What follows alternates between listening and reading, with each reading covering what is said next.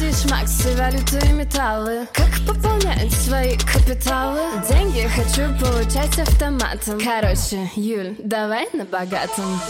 Короче, о самом главном Короче, короче, на богатом Всем привет, друзья! Меня зовут Юлия Галаева, я инвестор, сооснователь агентства недвижимости Моноярд и студентка Высшей школы экономики по направлению бизнес-психология. Короче, на богатом – это подкаст о взаимосвязи мышления и капитала. Для меня создание капитала – это один из способов познания и исследования себя. Мои методы в бизнесе и инвестициях строятся на психологическом подходе. И я уверена, что разобравшись со своими мыслями, со своими паттернами, каждый может создать капитал для финансовой свободы. Короче, на богатом Друзья, всем привет, на связи Юлия Галаева, и это подкаст «Короче на богатом». И тема сегодняшнего выпуска – рабочие стратегии в инвестициях в недвижимость. Предлагаю выпуск разделить на две части. В первой части я кратко расскажу о своем пути в инвестициях в недвижимость, почему недвижимость была и остается моим любимым активом, и почему я даже в этой нише, в этой сфере создала бизнес, да, свое агентство недвижимости Монояр, где я являюсь сооснователем. А во второй части расскажу о рабочей стратегии на рынке недвижимости в 2023 году, собственно, сейчас, на что вам стоит обратить внимание при покупке недвижимости, если вы хотите хотите через нее создавать капитал. Итак, погнали.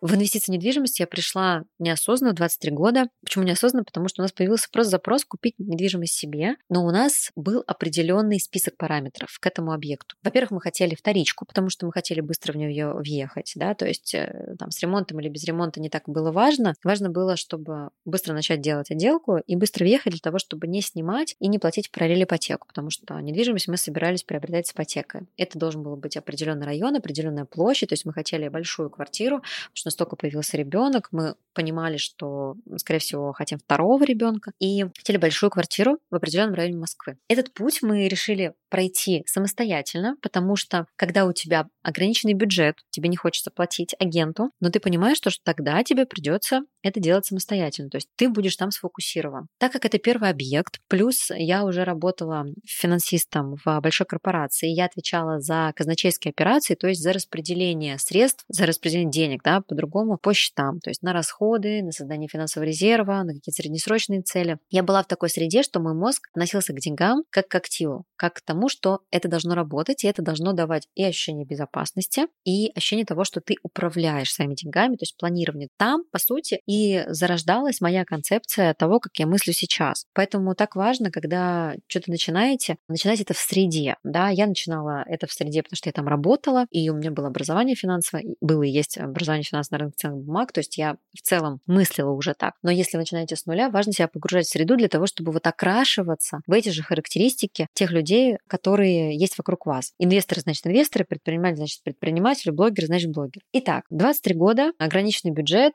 хочется большой квартиру, определенный район и так далее. И мы начинаем прослеживать такие сайты, как Циана Авито, то есть ежедневно, выставив определенное количество фильтров, которые нам нужно в определенном районе, метраж, стоимость, количество комнат, год постройки и так далее, плюс на карте в определенный район, начинаем смотреть. И каждый день, прям каждый день мониторить эти объявления. Каждый день, до работы, после работы, потому что мы работали в найме тогда, посмотреть эти объявления и сразу прозванивать, и сразу смотреть, потому что мы жили в этом районе недалеко. И на одном из таких просмотров, а на самом деле это очень быстро произошло, там буквально, не знаю, 2-3 квартиры мы посмотрели, и на следующем просмотре мы приезжаем, я вижу объект, я вижу, что... То есть я понимаю, что он мне нравится, я понимаю, что нам подходит подходит по метражу, по расположению, по планировке, вообще по всему. Но это достаточно убитая квартира, хоть и в свежем ЖК. То есть, ну, жилому комплексу было там 5-6 лет. Это был четырехэтажный клубный дом, закрытая такая квадратная территория. На территории там и детская площадка, и фонтанчик, и магазин, все в общем. И наш район недалеко от родителей. И я вижу, что это убитая квартира. То есть убитая, что в ней уже пожили жильцы, там отодрана плитка, потому что пытались сделать ремонт, но не стали, нет мебели, там где-то отодраны обои и так далее. То есть мы осознаем, что в нее вот прямо сейчас люди не въедут, и она для собственника является кабалой кабалой. То есть он ее не может сейчас сдать, ему нужно ее прям отделать, чтобы сдать. Но с другой стороны, она и не растет, потому что объект уже давно сдан, и 5-6 лет люди там живут. То есть я понимаю, что это не недвижимость по переуступке, например, которая еще имеет возможность подрасти. Мы начинаем торг с агентом, то есть я понимаю, что у собственника есть просто ты с помощью коммуникации да, начинаешь задавать вопросы аккуратно, и ты видишь, как агент настроен, и у собственника есть потребность продать эту квартиру для того, чтобы купить что-то где-то на старте продаж. Это вот просто в контексте разговора выясняется. И я агенту предлагаю согласовать нам с собственником дисконт, потому что у нас уже одобрена ипотека. Это, кстати, тоже очень важно, смотреть вторичку уже с одобренной ипотекой. Вы являетесь э, клиентом преимущественным, да, но не сильно показывать, что вы хотите купить только ее, а готовы к коммуникации. И делать это не с эго, не с высокомерием,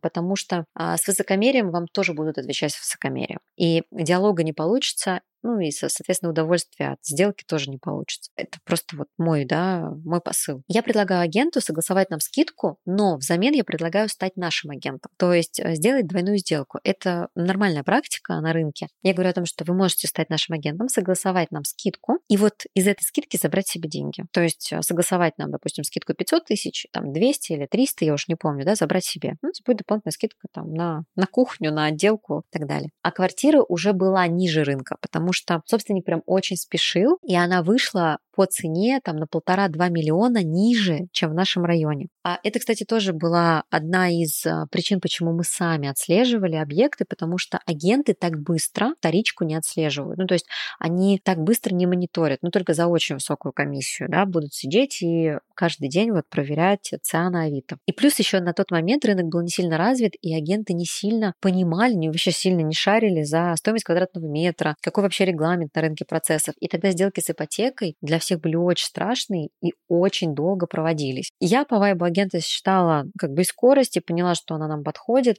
и мы эту сделку закрыли за три недели. На тот момент для тех годов на рынке Москвы, это был 2014 год, это было супер быстро. От момента просмотра через три недели мы уже подписались и забрали ключи. И это, кстати, тоже еще один пункт для продавцов. Нам продавец ключи отдал на сделке, еще не получив деньги, но получил от нас расписку. И она нам ключи отдала просто без там договора аренды, без всего, потому что уже документы ушли на регистрацию, тогда еще была бумажная регистрация, вот эти выписки, да, из ЕГРН, а не электронной регистрации. Отдала нам ключи, мы уже начали делать отделку, а деньги она свои забрала из ячейки только тогда, когда зарегистрировались документы. Через две недели, там, примерно 10-14 дней прошло. Это прям классная сделка в удовольствие для каждой из сторон, этичная, и скидка, и скорость сделки, потому что ей нужны были деньги, нам нужны были ключи для того, чтобы начать ремонт и въехать. Агент согласовала скидку, то есть заработала себе комиссию с той и с другой стороны. Эта практика на рынке раньше была какая-то такая постыдная, а сейчас она на самом деле очень открытая. Когда вам звонят и говорят, я готов предлагать вашу квартиру своим клиентам, которые, естественно, платят комиссию агенту, если вы заплатите комиссию мне, то есть двойная комиссия, и it's okay. Я считаю, что это открыто, агент зарабатывает с двух сторон, но при этом продает вашу квартиру. Конечно, есть еще установленные рамки комиссии на рынке, да, и по вторичке, и по переуступкам, и в этом надо ориентироваться для того, чтобы не нарваться там, ну, на сильно наглых брокеров. И когда мы прошли, прошагали прям весь путь этой сделки так быстро, и, кстати, эта недвижимость по итогу, через 6 лет мы ее продали, она выросла на 8 миллионов. То есть 8 миллионов мы заработали, не заплатив с этого налоги, потому что это единственное жилье, а мы в ней прожили больше 5 лет. Я поняла, что в целом мне очень нравится заниматься приобретением недвижимости. Это дает какой-то особый вайб, особое ощущение себя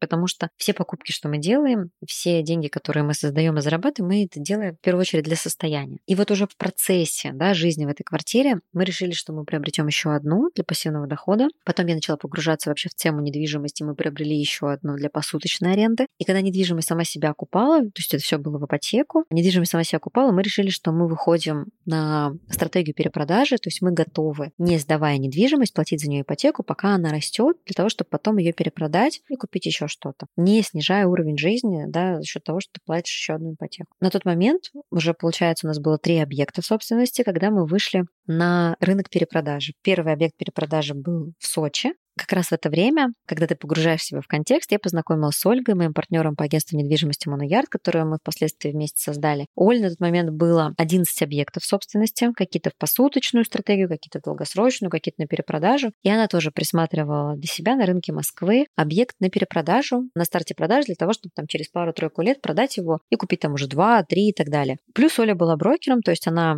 работала сама на себя и достаточно скоростным брокером, как раз таким брокером, с которым я привыкла работать который очень быстро проводит сделку, согласовывает скидку, разбирается в рынке и так далее, и так далее. Конечно, за этот период, который мы пробуем, да, пробуем создавать капитал. Почему пробуем? Потому что мы так или иначе не считаем себя суперопытными инвесторами, да, у нас уже достаточно много объектов, у нас есть очень успешные сделки, когда мы зарабатывали там за несколько месяцев пару миллионов, когда мы там за несколько лет заработали 8, когда мы вот последнюю недвижимость продали, у нас а, прирост составил там 4,5 миллиона, да, вот уже в этом году. Но у нас также есть сделки, которые подвисли. Что значит подвисли? Что мы выбирали для себя такой формат. В 2021 году некоторые застройщики ввели такой формат, как недвижимость рассрочку. На нее накладывалась наценка. Наценка, потому что ты не платишь ипотеку в этот момент, и ты как бы пользуешься деньгами застройщика. Да? То есть ты изначально покупаешь объект дороже рынка. Но в том рынке, в котором мы покупали, это было и окей, потому что рынок очень быстро рос, это был почти старт продаж. И по расчету эта недвижимость должна была уйти с приростом, с очень хорошей прибылью на руки.